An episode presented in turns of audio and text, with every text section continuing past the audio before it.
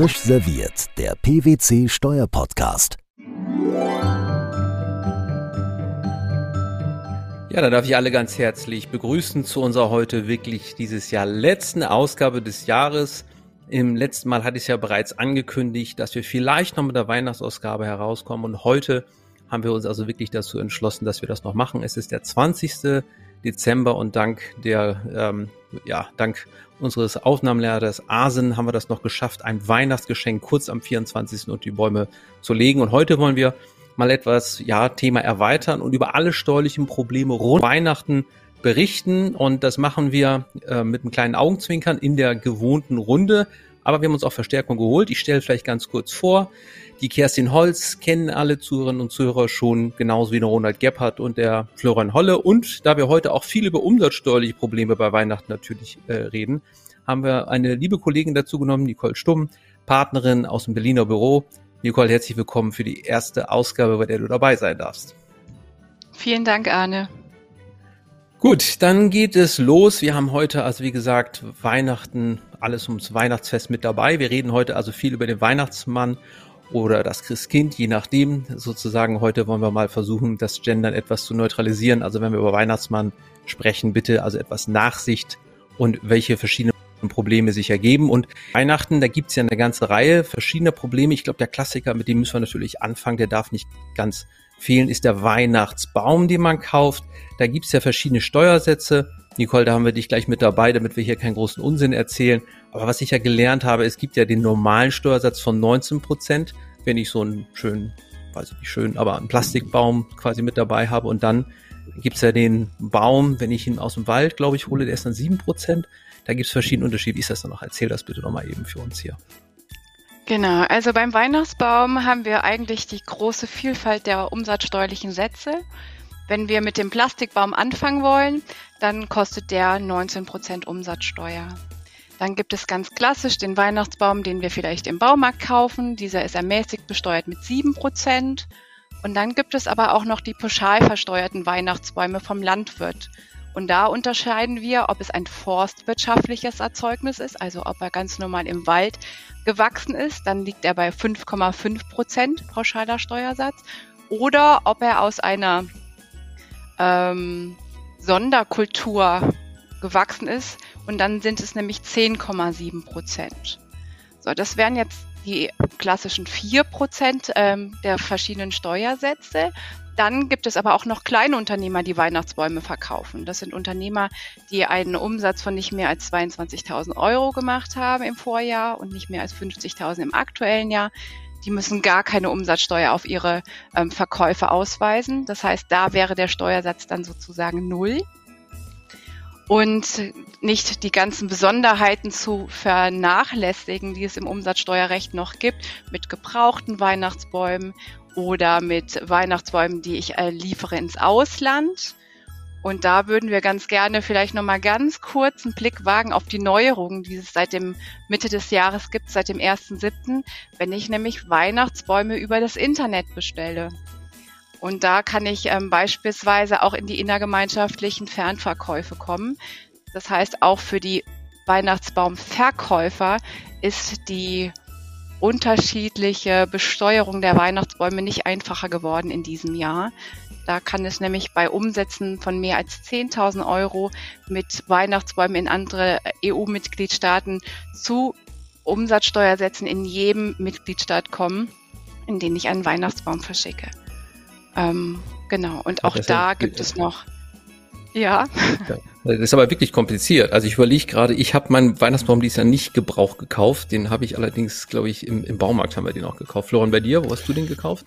Ja, also ich bin absoluter Baumarkttyp, ja. Ähm, äh, und ich lasse die auspacken einmal und dann wieder einpacken, schon alleine, um zuzuschauen, wie derjenige den auspackt und einpackt, dass ich es zu Hause nachmachen kann. Aber Ronald ist für mich so ein Typ, der so einen Weihnachtsbaum auch digital bestellen würde, ja. Und Arne, ich habe nee, ja deinen Weihnachtsbaum einmal gesehen. Ich habe ja, Florian, ich, hab ja ich trage den nochmal quer durch die Stadt. Achso. Sorry. Ja klar, ne, das ist klar. So. Ja, du hast ja die Statur nee, dafür. Und den gebraucht, ich nehme auch den gebrauchten, der hat dann schon keine Nadeln mehr, der ist dann nicht so, so schwer und wenn man den dann aus der Wohnung transportiert, dann, dann nadelt der nicht so. Deswegen nehme ich immer den gebrauchten vom letzten Jahr. Ja, mhm. der Sparfuchs. Ähm, ja, und Arne, dein Weihnachtsbaum, ich weiß nicht, ähm, der sah aber nicht unbedingt, also er hätte auch gebraucht sein können, oder? Ja, ich frage mich auch, wenn er dann gebraucht und keine Nadel mehr hat, ob er überhaupt noch als Weihnachtsbaum dann klassifiziert ohne die Nadel, ne? Ob das dann überhaupt noch da drunter fällt. Vielleicht ist es dann sogar eine andere Kategorisierung. Aber gut, also wir sehen. Bei Nicoles Vortrag, bei Nicoles Vortrag habe ich gerade überlegt, die Kleinunternehmergrenze zu reißen, allein durch Weihnachtsbaumverkauf. Da muss man aber schon eine ganze Menge Bäume fällen, nicht?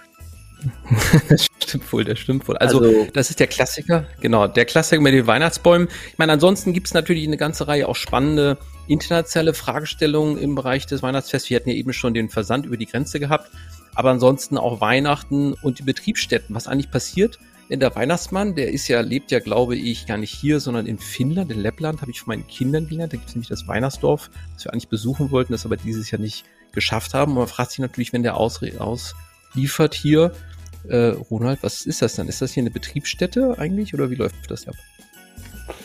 Ja, das ist eine interessante Frage, ja. Dann, und dann kommt der Steuernerd in mir durch. Dann ist natürlich die Hauptfrage, hat denn der Weihnachtsmann äh, Verfügungsmacht äh, für das, was er unter den Weihnachtsbaum legt? Ich glaube, da, darüber wollten wir jetzt ja, glaube ich, kurz sprechen ja, da kann man, da kann man sich jetzt lange drüber streiten, Arne, ob, ähm, ob auf meinem schönen Holzboden, wo immer gelegentlich das Wasser aus dem Weihnachtsbaum dann den, den Fußboden versaut, ob der Weihnachtsbaum, wenn er da die Geschenke noch daneben legt, äh, ob, ob er da eine Verfügungsmacht hat. Was meinst du denn, Arne? Also nach OECD-Grundsätzen gibt es ja das Anstreicherbeispiel. Das ist ja sehr ähnlich an der Stelle. Also wenn er durch den Schornstein reingerutscht kommt und dann die Geschenke dort ablegt und dann ja, seine Milch trinkt, so kenne ich das von meinen Kindern, dass die immer noch Milch haben, dann würde ich sagen, sind wir zumindest nach OECD-Auffassung schon so ganz knapp dran. Aber nach deutscher Auffassung, das Anstreicherbeispiel sehen wir ja kritischer. Also aus deutscher Sicht würde ich sagen, dürfte das ja eigentlich keine Betriebsstätte begründen, würde ich denken.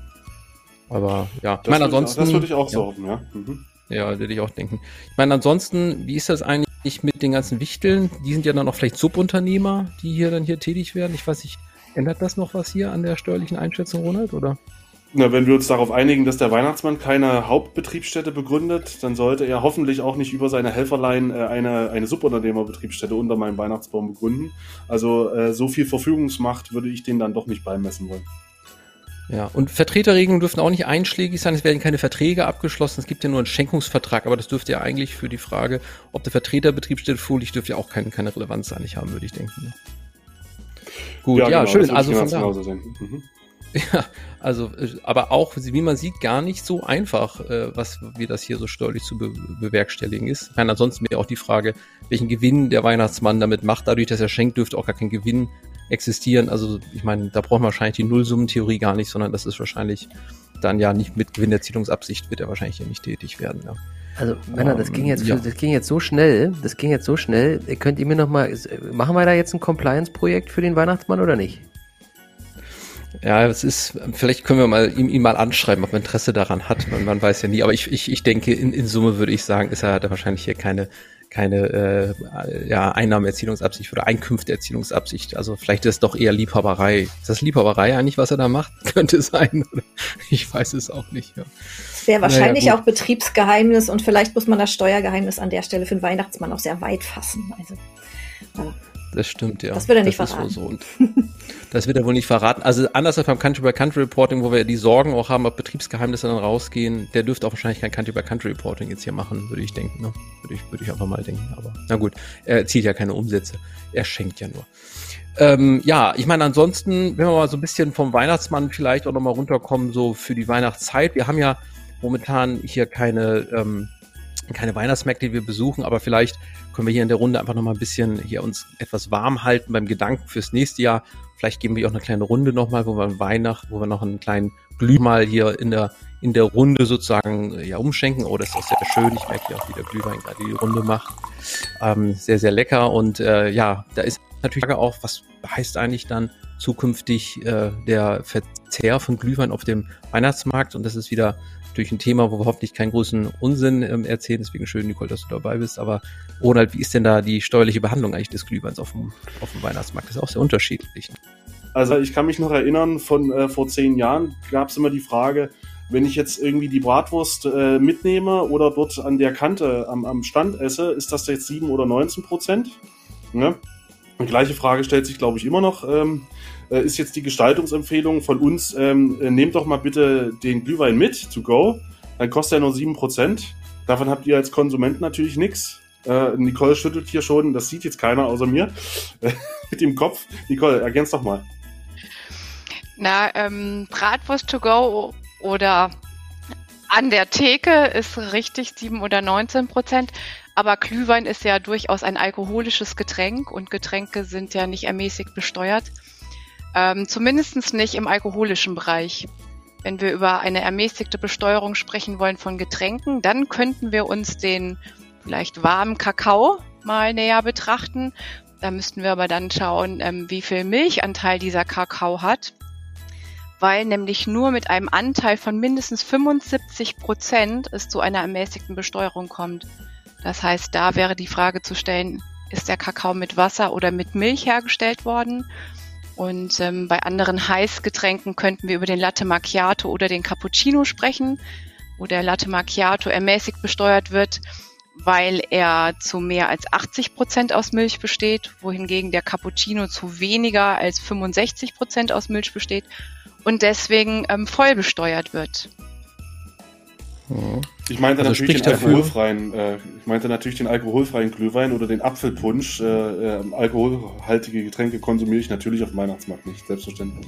Nein, natürlich nicht. Aber äh, mal an alle eine Frage.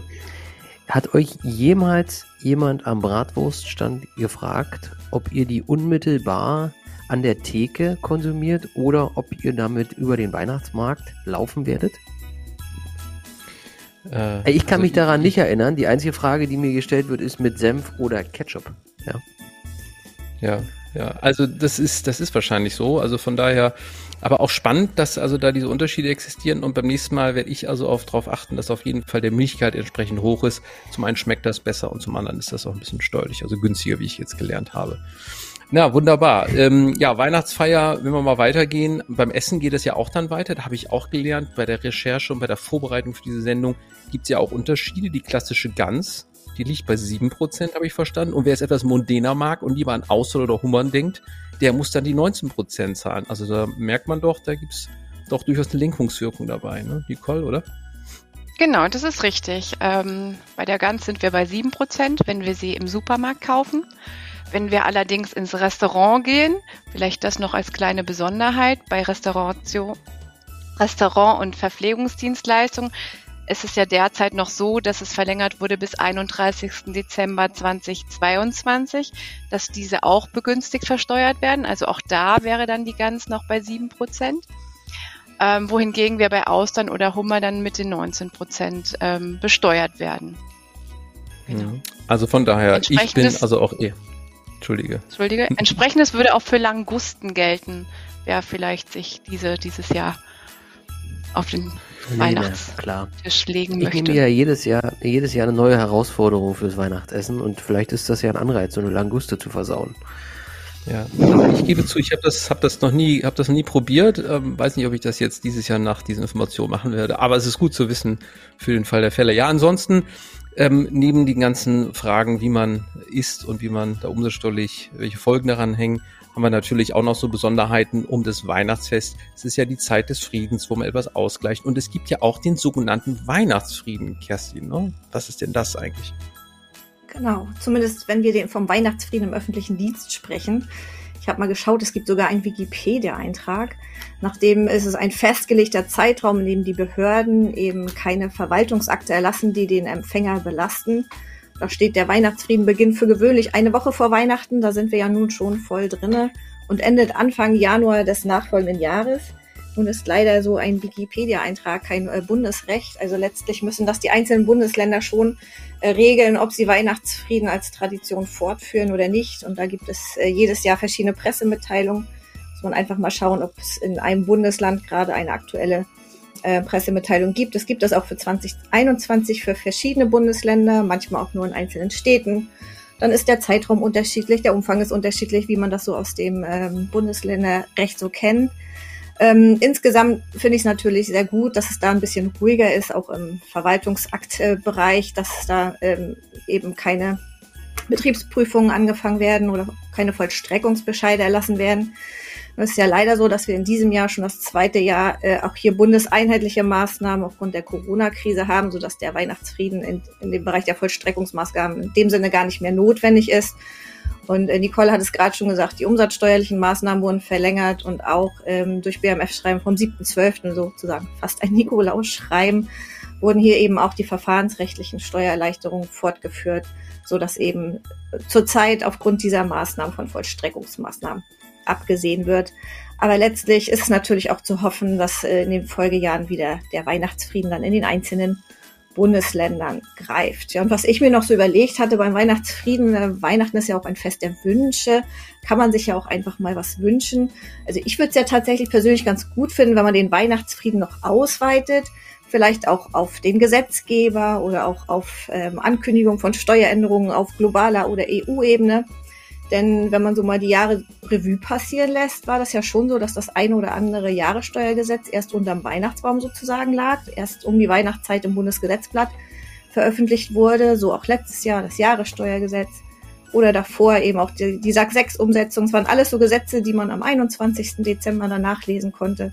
Also ich würde es persönlich ganz gut finden, wenn man die Weihnachtsfrieden ausweitet gerade auch jetzt in, mit Bezug auf das, was noch global und äh, auf europäischer Ebene in diesem Jahr angekündigt ist, mit den Pillar 2 Regeln und dem ganzen Maßnahmenpaket der EU für den 22.12. Wahrscheinlich hat man das noch nicht mal durchgelesen, bis die Weihnachtsgans dann mit 7% besteuert überhaupt fertig ist. Also ähm, vielleicht kann man sich ja darauf einigen, auf globaler und europäischer und in Deutschland Ebene, dass man am 19. Dezember danach nichts weiter veröffentlicht.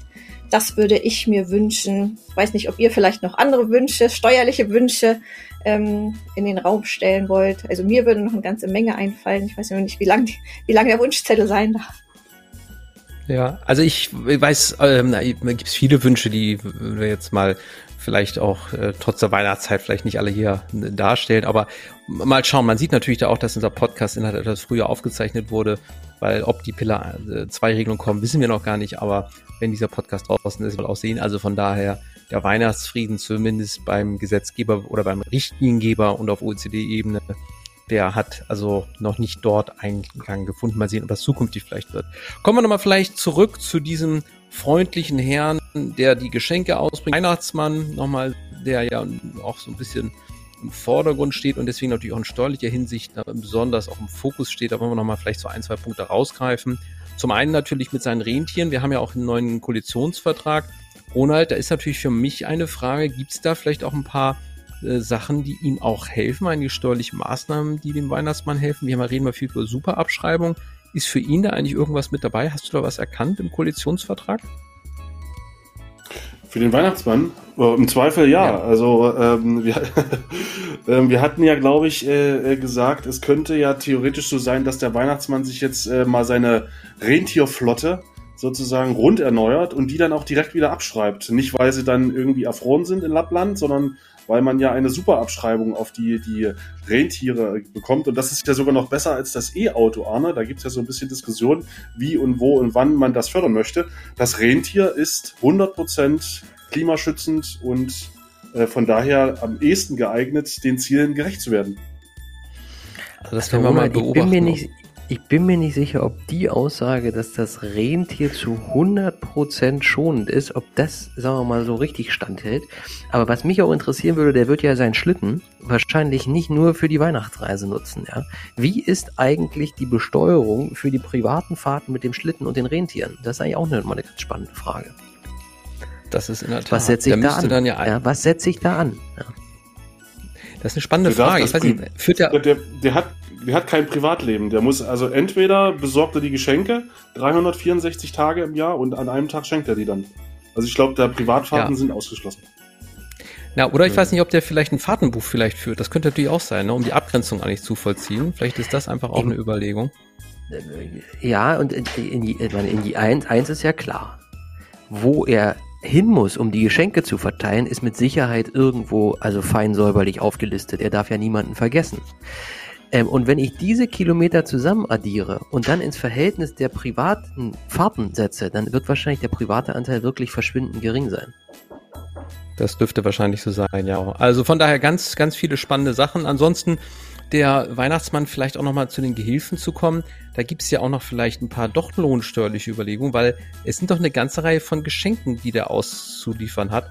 Florian, Steuer. Da haben wir bei uns auch ein schönes Rechenbeispiel, die, das wir ja auch in den, äh, in den Text zur Folge reingefügt haben, wie viel Lohnsteuer der Weihnachtsmann wohl abführen muss. Das Beispiel hat, um sich hier nicht mit fremden Federn zu schmitten aus unserem Team, Madeleine, äh, Koko sozusagen entworfen. Und ja, wie ist das, äh, Flora, wie sind da die Lohnsteuer? Wie haben wir denn da mal gerechnet, wie viel Lohnsteuer eigentlich der Weihnachtsmann abführen muss?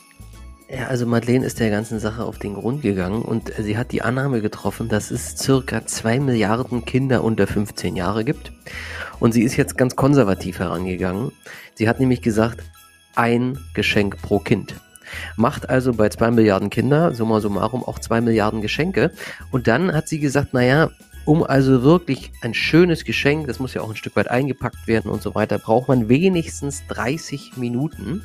Und das macht dann mit Blick ähm, auf die ähm, ähm, ähm, zwei Milliarden Kinder immerhin eine Milliarde benötigte Arbeitsstunden, um eben diese Geschenke quasi zu administrieren. Und für diese eine Milliarde Arbeitsstunden ähm, äh, äh, braucht es 480.000 circa Wichtel. Ja, ähm, die arbeiten dann im Schichtdienst und so weiter. Ähm, und mit einem Stundenlohn von 9,60 Euro, den wir jetzt hier mal zugrunde gelegt haben, da darf man jetzt nicht so streng sein mit Blick auf die Diskussion in Deutschland, ähm, äh, kommen da 1664 Euro im Monat bei rum. Das macht im Jahr knapp äh, 20.000 Euro. Und das würde bedeuten, dass ähm, für die 480 circa 1000 Wichtel Lohnsteuer in Höhe von äh, 681 Euro einzubehalten wären. Und das würde dann unterm Strich 327 Millionen Euro ausmachen. So. Ähm, Habe ich das richtig wiedergegeben, Arne? Das ist ja doch relativ viele Zahlen. Ich glaube, so war die grobe Rechnung, wenn ich jetzt ehrlich bin. Ähm, zumindest für die Lohnsteuer. Es kommen natürlich noch weitere Belastungen nebenbei. Sozialversicherungen vielleicht noch dazu, die lassen wir mal außen vor. Und natürlich ganz wichtig, dass es jetzt vom deutschen Recht ausgehend, eigentlich ist ja der, der Weihnachtsmann ja auch in Finnland unterwegs. Jetzt muss man natürlich eigentlich mit finnischer Steuer das natürlich sehen, wenn die dort die ganze ja, Zeit jetzt, Geschenke vorbereiten. Jetzt habe ich ja, wenn, wenn wir jetzt welche aus der Finanzverwaltung dabei haben, ja, da sehe ich schon, wie die Augen jetzt beginnen zu funkeln, ja. Da ist doch was, ja, so. Aber jetzt sagst du völlig zu Recht, ja, Moment mal, die müssen ja auch noch in Deutschland arbeiten, ja. Wo sind sie denn in Deutschland, die Wichte? Ja, die sind, die verstecken die sich wirklich alle in Finnland? Und Anne, woher weißt du, dass die in Finnland sind. Ja, also ich weiß es nicht, aber ich habe eine Vermutung, weil wie gesagt, es gibt dieses Weihnachtsdorf, wo die Geschenke wohl verpackt werden. Also ich weiß das nur, weil meine Kinder da unbedingt hinfahren wollten. Ähm, wir haben das dieses Jahr jetzt äh, aus naheliegenden Gründen nicht realisieren können, aber soweit ich höre, gibt es das Dorf und dort, meine ich, verpacken die ganze Zeit dort Geschenke und dann werden sie wahrscheinlich dort dann auch steuerlich erfasst. Das wäre so meine Vermutung. Aber sobald ich beim Weihnachtsdorf vor Ort gewesen bin, kann ich das dann auch bestätigen, ob man die ja. dann auch dann auffindet. Ja, ähm, ja da ansonsten Schenken. Geschenke. Genau, Schenken, es ist ja die Zeit auch der, der Geschenke und natürlich darf eine zum Abschluss Steuerart hier nicht fehlen, das ist die Schenkungssteuer. Wie ist denn das eigentlich jetzt hier? Müssen wir zukünftig bei solchen Schenken auch aufpassen, dass wir keine Schenkungssteuer haben. Alle die Zuhörer, Zuhörerinnen und Zuhörer kennen sich natürlich gut aus, aber dann noch eine kurze Auffrischung. Florian hilft ja auch nochmal, wie das Weihnachtsfest und der Schenkungssteuer ist. Naja, also ob das jetzt so eine wirkliche Hilfe ist, das sei mal dahingestellt. Aber die Bereicherung, glaube ich, ist unstreitig. Ja, das ist also in der Regel auch eine freigebige Zuwendung. Da mag es Ausnahmen geben. aber wir gehen mal grundsätzlich davon aus. Der Bewertungsstichtag ist wahrscheinlich auch relativ eindeutig. Man könnte sich noch kurz darüber Gedanken machen, wie es denn eigentlich bei Gutscheinen ist. Aber grundsätzlich glaube ich, auch Bewertung ist einfach. So. Und jetzt wissen wir, es gibt Steuerklassen und zu den Steuerklassen gibt es Freibeträge und also bei Ehepartnern und auch bei Kindern oder bei Enkeln oder beim Rest der Steuerklasse 1, da werden wir uns wahrscheinlich nicht allzu große Gedanken machen müssen über Schenkungssteuer. Aber stellen wir uns doch mal vor, wir sind jetzt in der Steuerklasse 3 also irgendwie ein nicht verheiratetes äh, Paar, was zusammenlebt und da stehen jetzt 20.000 Euro als äh, Steuerfreibetrag drin.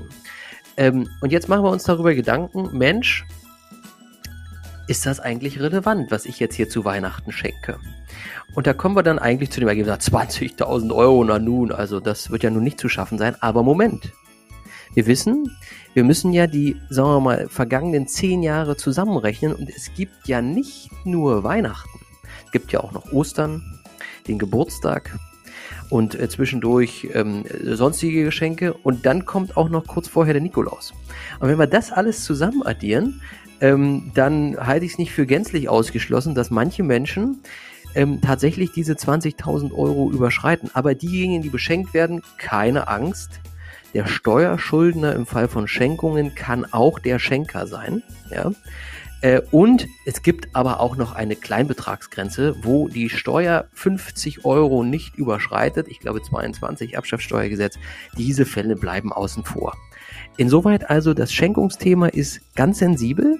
Ich hoffe, das führt nicht dazu, dass irgendjemand jetzt nochmal die, ähm, die Quittungen sucht und sofort den Weg zurück in Berlin ins KDW sucht, um was umzutauschen, weil er glaubt, dass er jetzt die Schwelle überschritten hat. Ich habe das noch nie gehört, dass das irgendwie thematisiert wurde. Aber wie sind eure Erfahrungen so mit Schenkungen? Also das ist wirklich ein spannendes Thema, hat ja so viele verschiedene Aspekte. Bei dem Freibetrag denkt man in der Tat, das ist ja vielleicht eher ja für Schenkungen im Bereich von vermögenden, weiß nicht, Fußballern oder so, wenn die noch nicht verheiratet sind, vielleicht so irgendwie ein Thema. Aber in der Tat, mit zehn Jahren ist das schon mal eigentlich ganz, ganz interessant. Dann Florian, du hast gesagt, Schenkung ist unzweifelhaft der Fall. Natürlich, wenn man sich gegenseitig verschenkt, in Erwartungshaltung was zu bekommen, was man natürlich eigentlich nicht machen sollte, aber wer weiß, vielleicht ist es ja manchmal der Fall, dann kann man ja die Frage... Ich habe die Hoffnung jedes Jahr. ja, wahrscheinlich wird es wirklich ähm, doch... Ja. Ja, ja, ja. Vielleicht gibt's dafür auch, ja, ich meine, ja, gibt's da auch einen Leistungsaustausch, der dahinter steckt. Was mich aber auch, die Frage ja, die ja auch noch, es mag ja vorkommen, dass Menschen gelegentlich auch im Ausland Weihnachten feiern. Und jetzt ja. ist sozusagen ja dann, die Schenkung findet ja dann nicht in Deutschland statt. Ja. Also da wird's natürlich ganz verflixt, ja. Jetzt müsste ich mir ja dann darüber Gedanken machen, ob nicht vielleicht im anderen Land diese Schenkung besteuert wird und ob ich dann in Deutschland gegebenenfalls was berücksichtigen müsste. Ja. Also ich kenne gar nicht die Freiheits, äh, die, die, die Freibeträge in anderen Ländern, was jetzt Schenkungen angeht. Ja, also das, dann wird es auch kompliziert. Und ähm, vielleicht um nochmal zurückzukommen zum Freibetrag von den 20.000 Euro, vielleicht ist es ja auch ein Grund, wenn man dann dieses Jahr doch über die letzten zehn Jahre schon einiges geschenkt hat und dann ein größeres Geschenk plant, könnte ja auch vielleicht die Heirat vor Weihnachten auch noch ein Gestaltungsmittel vielleicht sein, ne, um dann noch den höheren Freibetrag ja. zu bekommen. Ich kenne das ja eigentlich nur ansonsten für die Einkommensteuer, aber für die Freibeträge habe ich noch nie drüber nachgedacht, Florian. Ne? Eigentlich auch ein interessanter Aber, Punkt. Also genial. Als du das begonnen hast, jetzt vorzutragen, habe ich gedacht, er will darauf hinaus, dass die perfekte Ausrede, wenn du kein Weihnachtsgeschenk hast, ja, zu sagen, mein Schatz, das tut mir furchtbar leid, der Freibetrag ist voll. Ähm, aber das, das mit der Hochzeit ist natürlich, das mit der Hochzeit ist natürlich, äh, das ist die andere Lösung, ja, das ist die andere Lösung. Ja, das wäre dann die Möglichkeit, wenn du das sagst, denkst du bist also wirklich ja ganz geschickt, sorry, ich kann nichts geschenkt machen, stolz ja. und, und deine Freundin sagt, dann heiraten wir jetzt, ja. Also ich meine, ja. das wäre auch eine ja. Möglichkeit. Ja. ja, dann bist du aber schon, dann bist du aber schon in einem Haushalt, sagen wir mal, der sehr gerne ähm, sich mit steuerlichen Sachverhalten beschäftigt, ja. Das ist wohl so, das ist wohl so, ja. Na gut.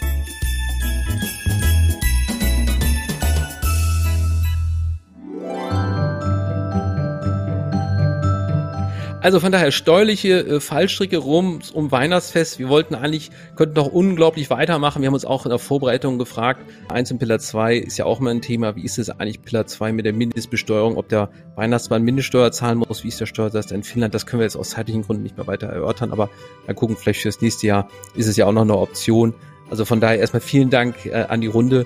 Im Übrigen für alle, die das gemerkt haben, diese Ausgabe war mal ausnahmsweise nicht ganz ernst gemeint, aber im nächsten Jahr sind wir wieder zurück und dann auch wieder mit schönen neuen Themen. Wir werden auch einen neuen Kooperationspartner dabei haben. Wir freuen uns sehr, dass der Beck Verlag dabei sein wird. Dann werde ich mit dem Christian Käser regelmäßig viele spannende Gesprächspartner auch hier einladen. freue mich schon sehr für die erste ähm, Ausgabe, die wir jetzt morgen aufnehmen werden. Da freue ich mich schon sehr, weil wir den äh, Professor Roman sehr dabei haben werden einer Mann aus der ähm, hessischen Finanzverwaltung. Da reden wir über das Thema weitere Mitwirkungspflichten am Beispiel des 4K ähm, ESTG, ganz spannendes Thema. Und danach auch eine ganze Reihe von weiteren Themen, auch zu Pillar 2 haben wir schon angesprochen, haben wir da ein äh, Interview, ein ganz spannendes geplant. Also von daher, es lohnt sich auf jeden Fall dran zu bleiben. Ich wünsche allen ein ganz schönes, frohes Weihnachtsfest, hoffentlich ein wenig äh, Ruhe auch zwischen den Tagen, dann einen guten Rutsch ins neue Jahr und wir freuen uns auf viele die uns treu bleiben und dabei sein werden. Alles Gute und bis bald. Tschüss. Tschüss. Tschüss. Merry Merry Christmas to all! Oh, oh, oh, oh, oh, oh.